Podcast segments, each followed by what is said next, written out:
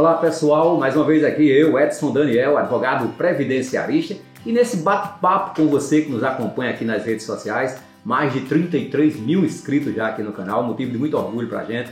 Considera a possibilidade de você dar o seu like, né? o YouTube vai entender que nossa informação é relevante. Dá o seu like, compartilha, se inscreve aí no canal. Qualquer dúvida, pergunta, deixa aí nos comentários.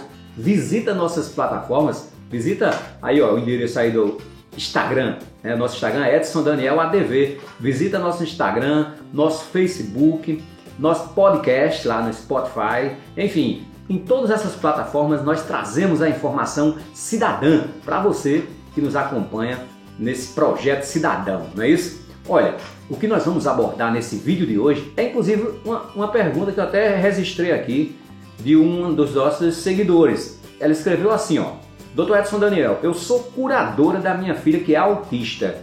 Eu posso ser MEI, microempreendedora individual? Se eu sou curadora, tem perigo da minha filha perder o seu benefício? Fica conosco até o final do vídeo que nós vamos explicar essa situação.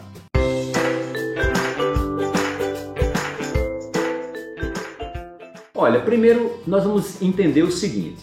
Não é o fato de você ser MEI e sua filha receber um, um BPC, obviamente, como autista, né? Isso não tem muito link que vá ganhar ou perder o benefício. O, benefício de prestação continuada, o BPC, também conhecido por LOAS, também conhecido por amparo social, quando é um caso desse, desse nosso exemplo de hoje, que é um benefício ao, à pessoa que tem uma deficiência, né? Analisa a patologia, né? a deficiência em si, tá certo? Uma vez constatada a deficiência de longo prazo ou uma deficiência vitalícia, analisa-se a renda do grupo familiar, a renda per capita do grupo familiar. Certo? Se você abre uma empresa, né, um MEI, microempreendedor individual, tem que ver quanto é o seu faturamento, quanto é que vai ficar a renda. Porque às vezes você é um MEI, só um, um, uma costureira, por exemplo, um, uma atividade que não tem lá esses rendimentos todos. Aí tem que ver quantos, tem no, quantos membros tem no grupo familiar, tá certo? Para ver se não supera o que a lei exige da renda per capita do grupo familiar, a renda por pessoa. Nesse caso, ela informa aqui, né, vou até dar uma olhadinha aqui novamente, ela informa que é curadora e a filha é autista.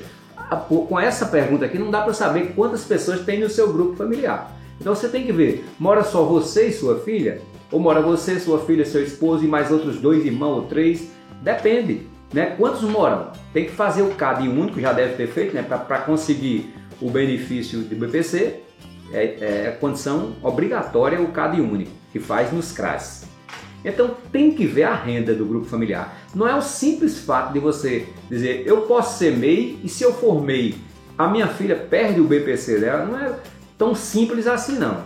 Tem que analisar, repito, a renda per capita do grupo familiar para ver como é a condição de vulnerabilidade social daquela família e outros é, requisitos que são avaliados, tá certo? Só para ficar essa informação. Não quer dizer que abrir o MEI, o filho perde o benefício é, do BPC, tá certo? Agora, o BPC ele influencia quando aquele grupo familiar recebe Bolsa Família.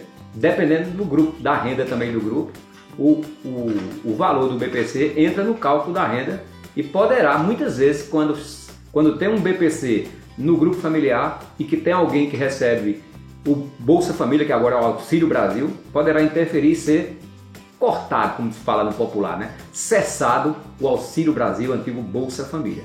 Era essa informação que gostaria de deixar no vídeo de hoje. Até o nosso breve encontro.